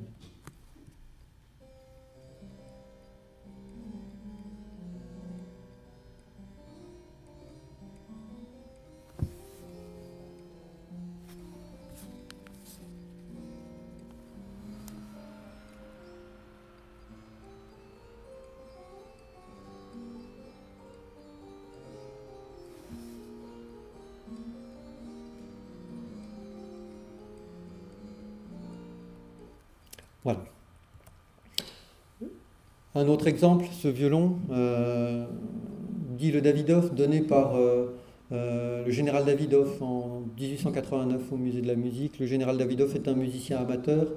mon collègue Jean-Philippe Échard, qui est conservateur du corpus, travaille beaucoup sur l'histoire de, ce don et sur l'histoire du violon. Et ça va faire l'objet d'une publication importante d'ici un an, un an et demi sur l'histoire des instruments crémonais du musée de la musique. Et la famille Davidoff est une famille qui a beaucoup de choses à raconter et ce violon a eu quelques péripéties avant d'arriver au musée.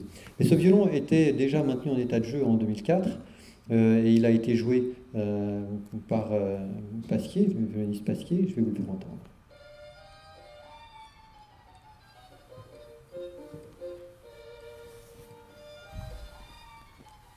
C'est encore du Paganini.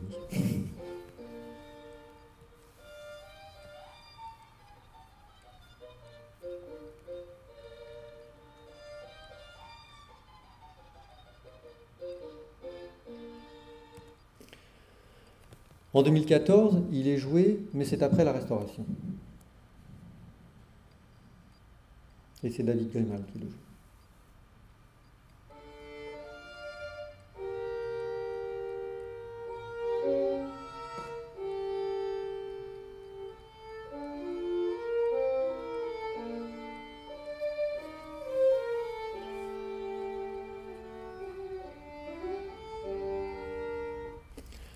J'ai volontairement mis deux extraits différents parce que euh, je ne suis pas un magicien.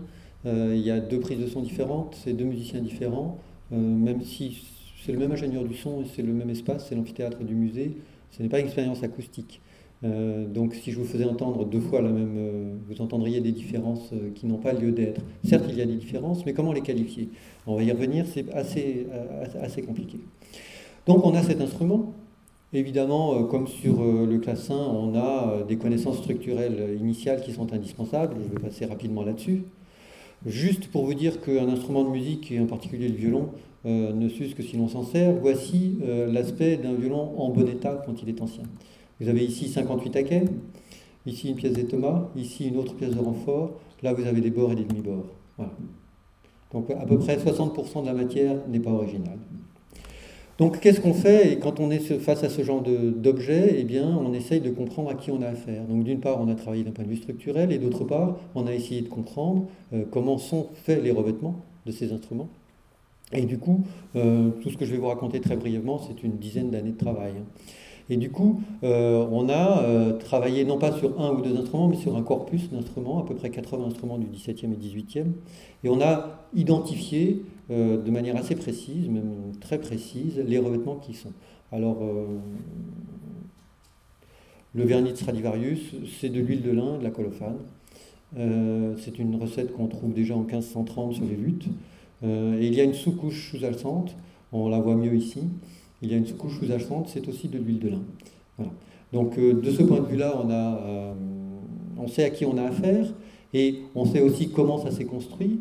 Euh, du point de vue des lieux de fabrication, on est capable, euh, on a euh, travaillé sur un corpus très étalé dans l'Europe, et on a pu identifier les natures et les strates des surfaces en fonction des écoles de facture.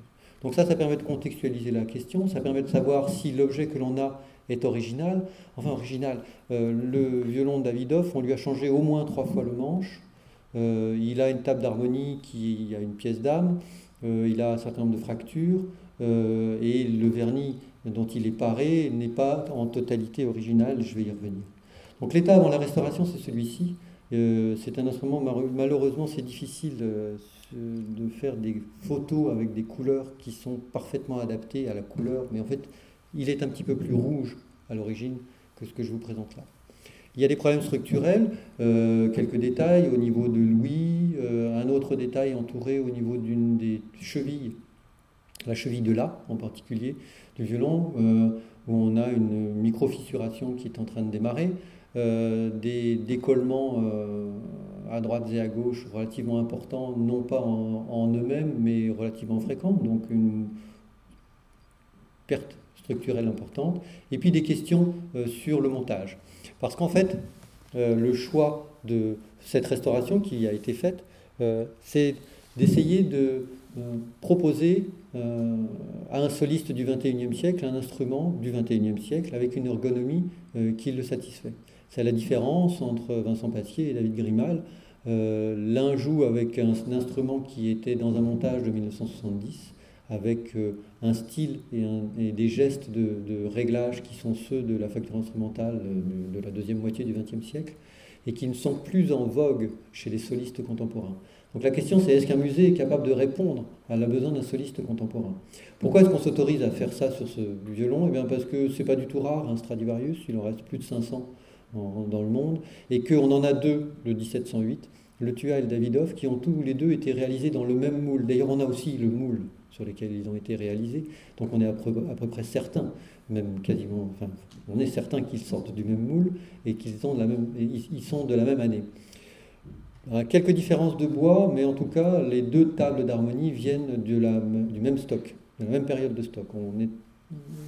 On, arrive maintenant assez bien à dater tout ça. Voilà, donc on s'autorise cette euh, tentative en restant le plus possible dans la déontologie de réversibilité dont je vous parlais, et on va faire des, des, restaurations sur la table, en particulier sur le vernis. Donc je vous ai mis un petit détail de l'analyse par euh, ultraviolet de ce qu'on peut reconstituer comme euh, histoire matérielle du vernis de la table. L'essentiel des retouches qui ont été enlevées sont des retouches du 19e.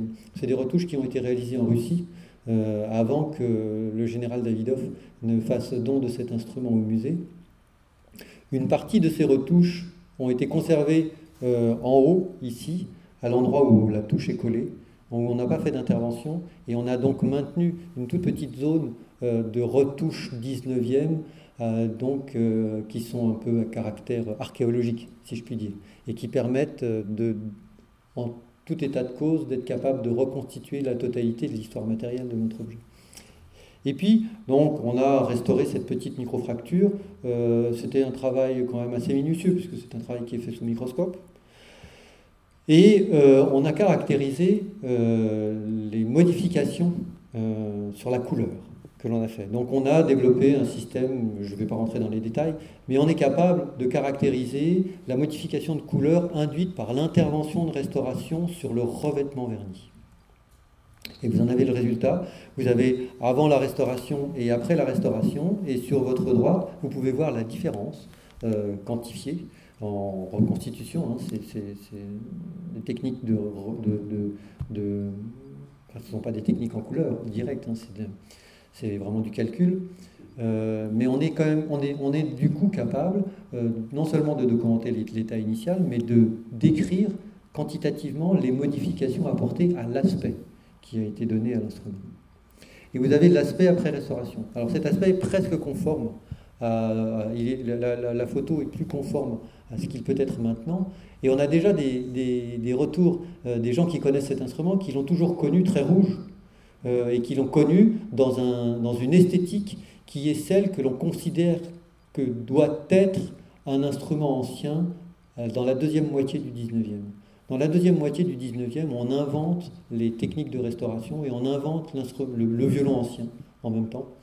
et et le violon ancien doit être très rouge, et le violon ancien doit avoir une grande patine euh, au milieu, dans cette zone, euh, entre ce qu'on appelle la touche qui est noire et là où l'archet passe.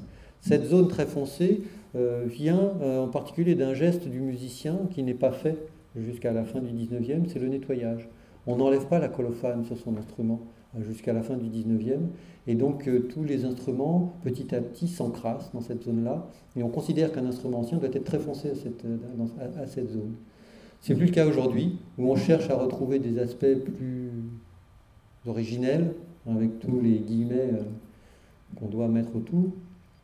Et donc, euh, euh, jouer un instrument comme ça, pour un soliste, c'est jouer un instrument ancien, mais qui n'est pas de l'époque d'aujourd'hui, qui est un instrument connoté sur une autre époque que celle dans laquelle il s'inscrit en tant que soliste. Et du coup, on a décidé de faire ce choix. Et à droite, vous voyez aussi une petite pièce qui a été mise sous une touche nouvelle et le manche, euh, là aussi de manière complètement réversible, qui modifie complètement les propriétés mécaniques de la structure et qui les adapte à la composition contemporaine des cordes, euh, qui change les tensions, change les manières de jouer et change les timbres. Voilà. Donc, pour mémoire, l'objet avant et l'objet après restauration, vous voyez que ce n'est pas anodin comme type d'intervention. Alors, ce n'est pas anodin, je vous rassure, ce n'est pas non plus euh, terrifiant. Euh, on a enlevé en tout et pour tout 2 grammes. On a mis six mois. Ça fait peu par jour, mais c'est assez long. Du point de vue mécanique, du point de vue mécanique, les choses changent aussi. Oui, il faut que j'accélère, je sais. Du point de vue mécanique, les choses changent euh, parce qu'on a changé ses angles sur la touche.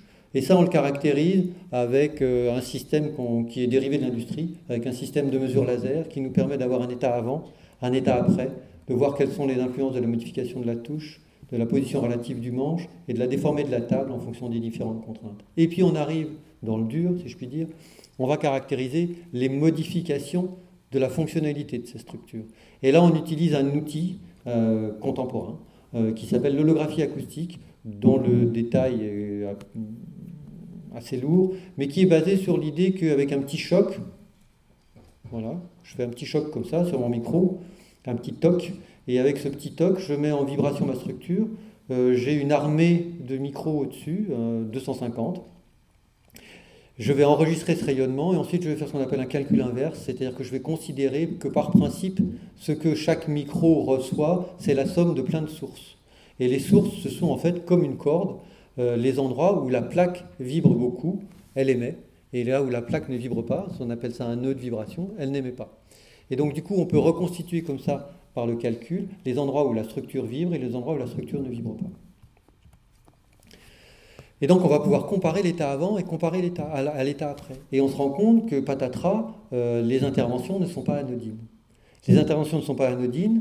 Du point de vue perceptif, je ne peux pas faire entendre les deux objets en même temps, les deux objets sonores en même temps. Il faut que je choisisse.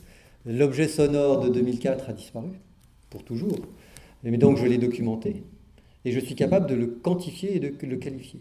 Un petit peu comme si je pouvais parler dans 300 ans de l'évolution du son de ces deux instruments en étant capable de démontrer, sans vous le faire entendre, que je suis certain qu'ils n'avaient pas le même son.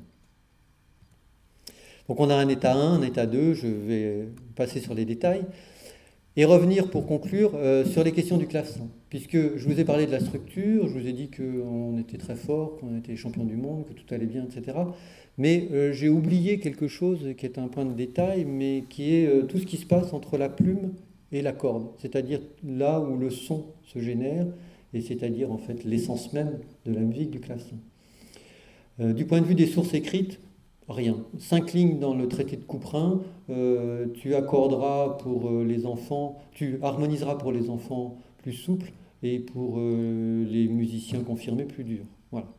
Et puis euh, Birman, un, voyageur anglais, passe en France et puis note dans un compte-rendu une fois Tiens, j'ai essayé un clavecin euh, harmonisé très souple, comme savent le faire les Français. Voilà. Euh, c'est tout ce qu'il y a comme trace sur l'histoire de l'harmonisation. Et donc on s'est dit qu'on allait commencer à travailler. Et vraiment, là, ce que je vous présente a été présenté hier dans un, congrès euh, où, on était, et on est vraiment, pour le moment, euh, dans la tentative de l'analyse et de la compréhension.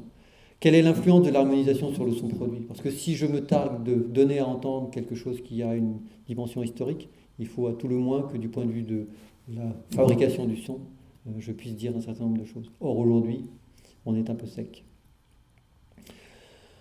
Donc un protocole expérimental très lourd euh, en cours de fabrication qui, nous, qui va euh, du général au particulier, si je puis dire, ou sur un clavecin qui est une copie du 17e que vous voyez dans dans le transparent précédent. On a fait plusieurs familles de becs euh, avec un matériau polymère pour être sûr de ne changer qu'une chose à la fois. Et puis on a donc harmonisé ce clavecin de manière différente et on a fait passer des musiciens professionnels euh, des élèves du conservatoire et des musiciens professionnels, et on leur a demandé euh, de juger à l'aveugle. Évidemment, ils ne savaient pas ce qu'on changeait entre les deux expériences, et avec un protocole très rigoureux. Et on se rend compte qu'à la fois, on est capable de mesurer des différences de force minimales dans l'excitation nécessaire induite par le doigt, et qu'en même temps, on a des points de vue différents de musiciens sur les deux harmonisations. Donc on est dans, on est dans la bonne voie, mais très honnêtement, euh, aller plus loin dans la précision, je n'en suis pas capable aujourd'hui. Et définir ce que c'est que l'harmonisation euh, en vogue en 1701 d'un point de vue fonctionnel pour être éventuellement capable de vous le donner à entendre, euh, je pense que personne au monde n'est capable de le faire. Voilà. Pour conclure très rapidement d'un point de vue provisoire, on a tourné autour euh, pendant un peu plus d'une heure, hélas, je suis en retard.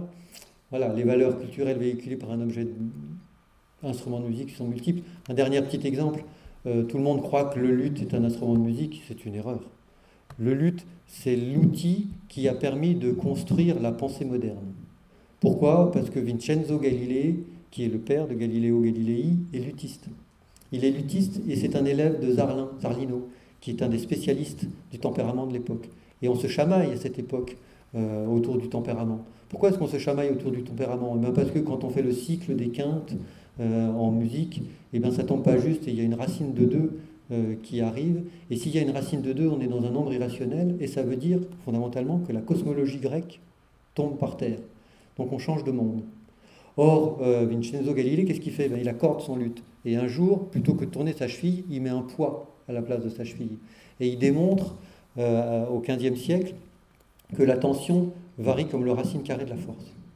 Et donc du coup, les choses ne peuvent plus tomber juste et être dirigées par des nombres entiers. Et toute la cosmologie tombe par terre. Donc le luth n'est pas du tout un instrument de musique. Le luth, c'est l'instrument de la modernité occidentale. Et la dimension sonore d'un original, on a bien vu que c'est pas si simple que ça. Et je voudrais vous faire écouter euh, un dernier extrait vous allez entendre deux viols de Michel Colichon. Michel Colichon, c'est le grand facteur de viol français euh, qui fait euh, concurrence, le seul facteur à être capable de faire concurrence à cette époque au viol anglaise. Pardon.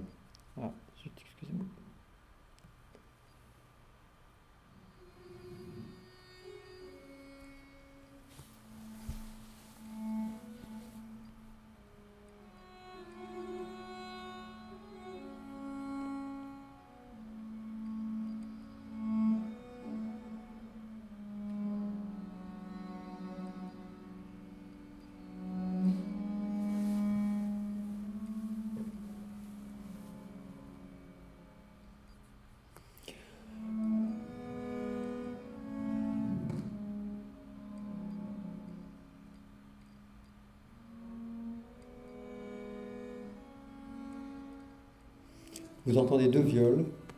L'une est un original de Michel Colichon, l'autre est un facsimilé réalisé au Musée de la musique. La première est en épicéa et en érable, la seconde est en Cedrelia odorata, euh, le bois avec lequel on fait les boîtes à cigares.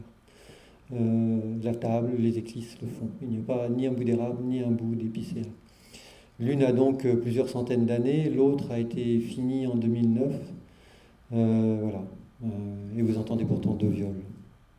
Donc euh, l'instrument de musique est un passeur, est un fabricant de rêves entre le monde du passé et le monde d'aujourd'hui, euh, mais par contre la sonorité originelle et ça apparente véritablement à la quête du Graal. C'est pour ça qu'aujourd'hui on ne parle plus d'instrument original ou d'époque en termes de sonorité, mais on est un petit peu moins présomptueux et on va parler de concerts historiquement documentés. Et enfin, les conséquences du jeu, ben, je crois que vous l'avez compris, euh, un instrument de musique ne s'use que si l'on s'en sert. et il faut, pour s'en convaincre, se souvenir des quelques ordres de grandeur que je vous ai donnés tout à l'heure. Je vous remercie pour votre attention.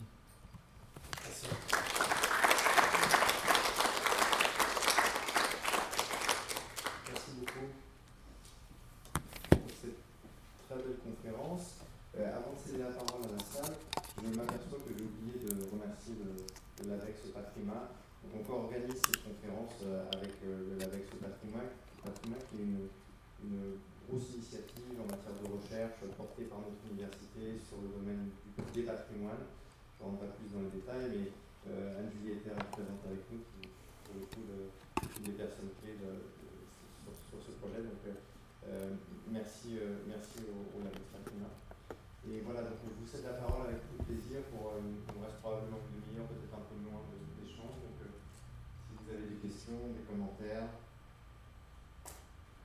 c'est à vous.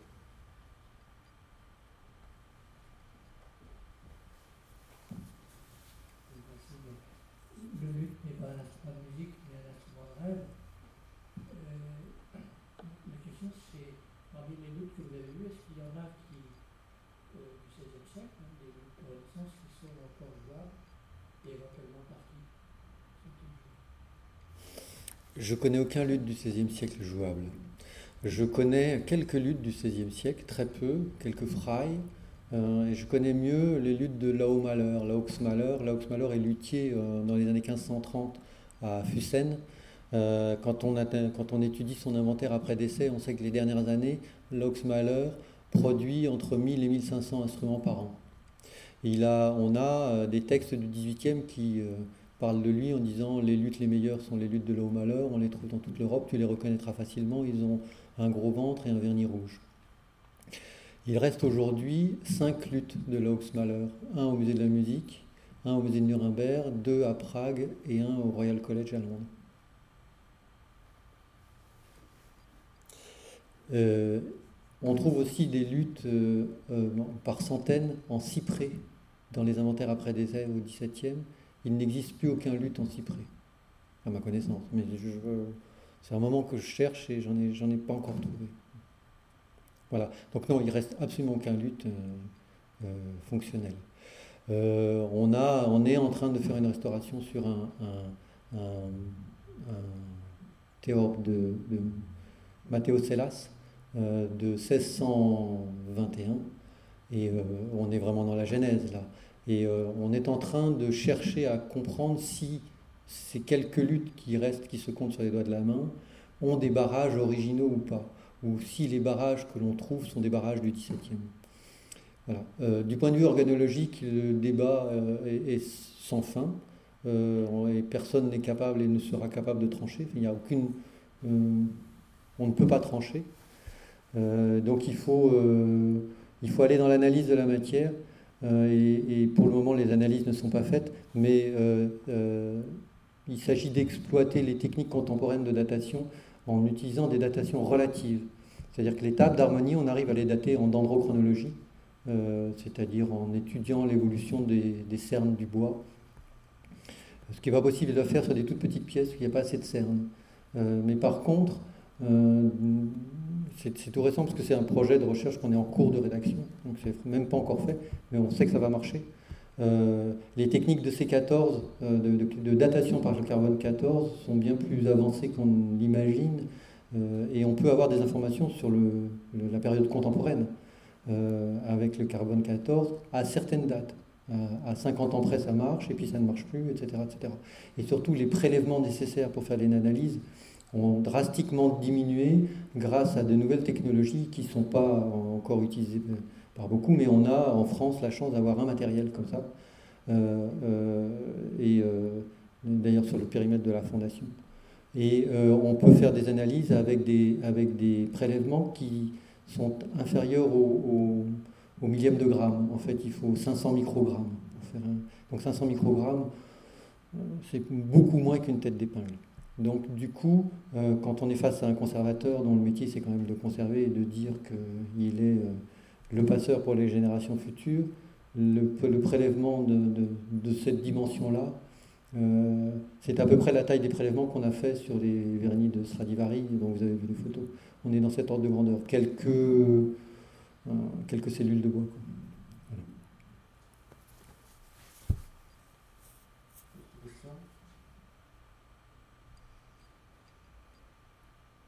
Je, voudrais revenir sur votre question parce qu'elle est en fait très intéressante. On, a, euh, on, est dans une situation qui aurait pu faire euh, l'objet d'un exposé, qui est comment on fait, qu'est-ce qu'on fait euh, quand on est face à à la fois énormément de partitions, énormément de sources documentaires qui permettent de démontrer que tel ou tel objet, instrument, a eu une importance fondamentale dans l'histoire euh, dans notre histoire, et qu'on n'en a plus qui fonctionne. Euh, la solution qu'on emploie, nous, au musée, c'est de faire ce qu'on appelle un facsimilé, qui n'est pas une copie, qui est un facsimilé, c'est-à-dire qu'on on, s'ingénie à, tenter de reproduire, c'est de l'archéologie expérimentale, si je puis dire. On va essayer de reproduire les mêmes gestes, les mêmes techniques, la même manière de faire, et on va coupler euh, ce clonage technique avec euh, le maximum d'analyse euh, chimico-physique, physique, euh, mécanique, etc. Enfin, on va, on va assembler tout ça de manière à pouvoir, autant que faire se peut, garantir que ce qu'on donne à entendre est proche ou éloigné, mais en tout cas qu'on sait de combien il est proche ou éloigné, un petit peu comme dans un système solaire. On ne sait pas où est le Soleil, on n'entendra jamais cet instrument, mais on sait euh, dans quelle planète on est et on sait si on est loin du Soleil ou si on n'est pas très loin du Soleil. on est capable de mesurer cette distance et donc on est capable de, quelque part, de qualifier ce que l'on donne à entendre au public. Donc on l'a fait sur beaucoup d'instruments. Euh, le dernier énorme chantier en date qu'on a eu la chance de faire, c'est un piano de Sébastien Erard de 1802. Pourquoi? Eh bien Exactement la même raison que le luth. Euh, Sébastien Erard euh, fournit un musicien important en 1801, Joseph Haydn, et en 1803 un autre musicien important de ce même piano, c'est Ludwig van Beethoven. Et on sait à partir de quand Beethoven reçoit ce piano, parce que comme il n'a pas le même nombre de notes que le piano vénois qu'il utilise, eh bien à, la, sonate près, on est capable de dire il a composé sur ce piano et pas sur l'autre. Et il n'existe plus aucun piano de 1802 en état de jeu. Plus aucun. Sauf un, celui de la Reine de Hollande, qui est relativement peu accessible au public. Voilà. Donc, on fait un piano, et, enfin, on fait un piano. 6000 heures se passent et on fait un piano.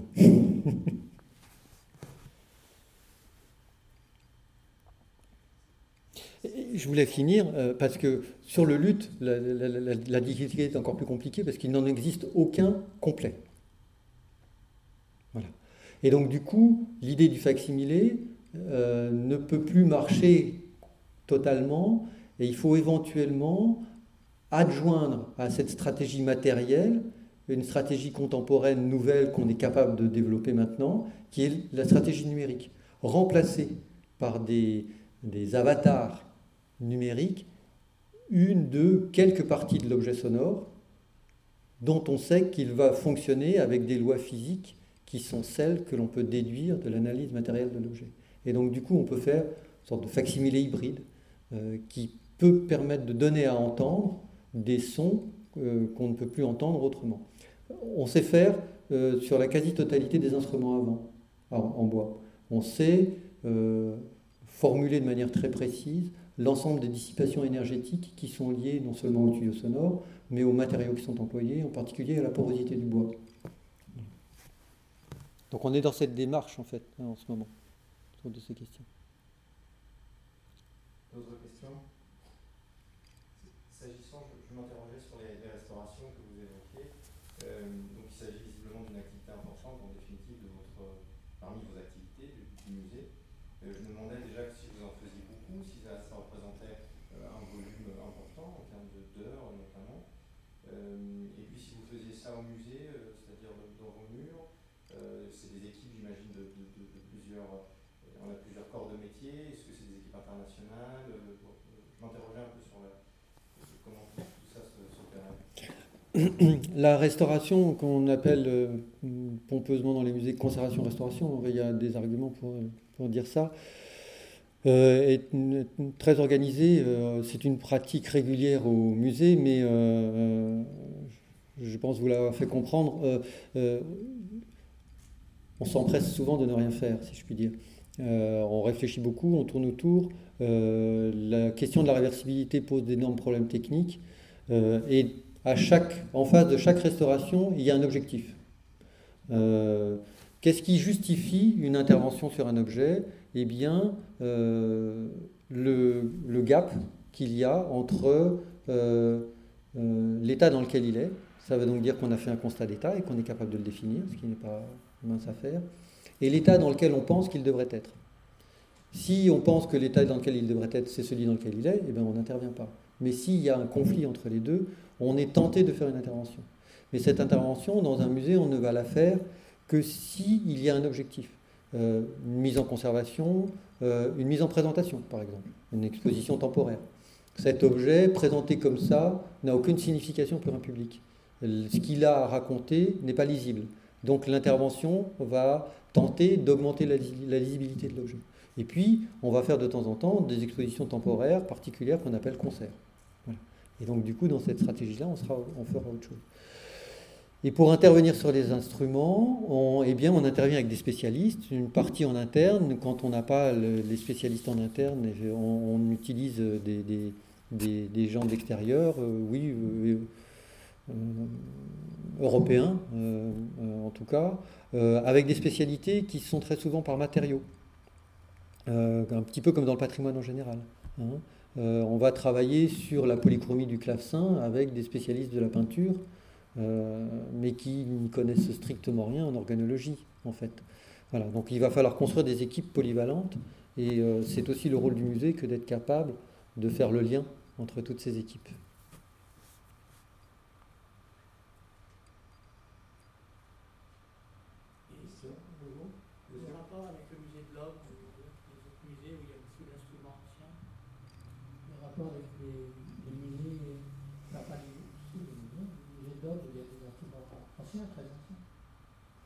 Oui, euh, on, enfin, on a des bons rapports.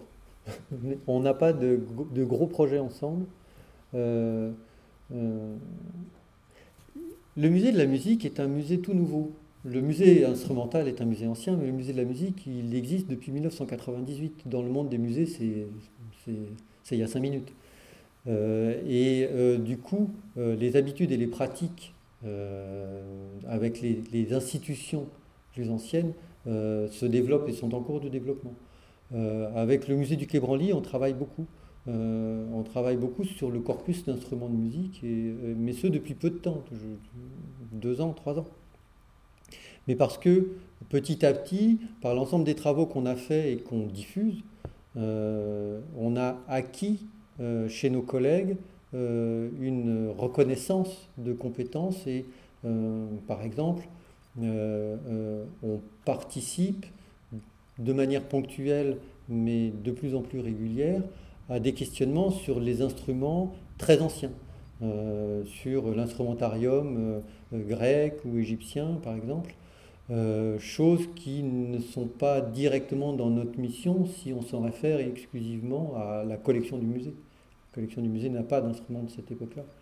Donc du coup, ça revient à ce que je vous disais en préambule, c'est qu'effectivement, dans ce cadre euh, qui est institué dans le décret hein, euh, euh, d'animation de la recherche et de la connaissance autour de la conservation de l'instrument de musique, eh bien, on acquiert petit à petit une place plus importante qu'il y a quelques décennies.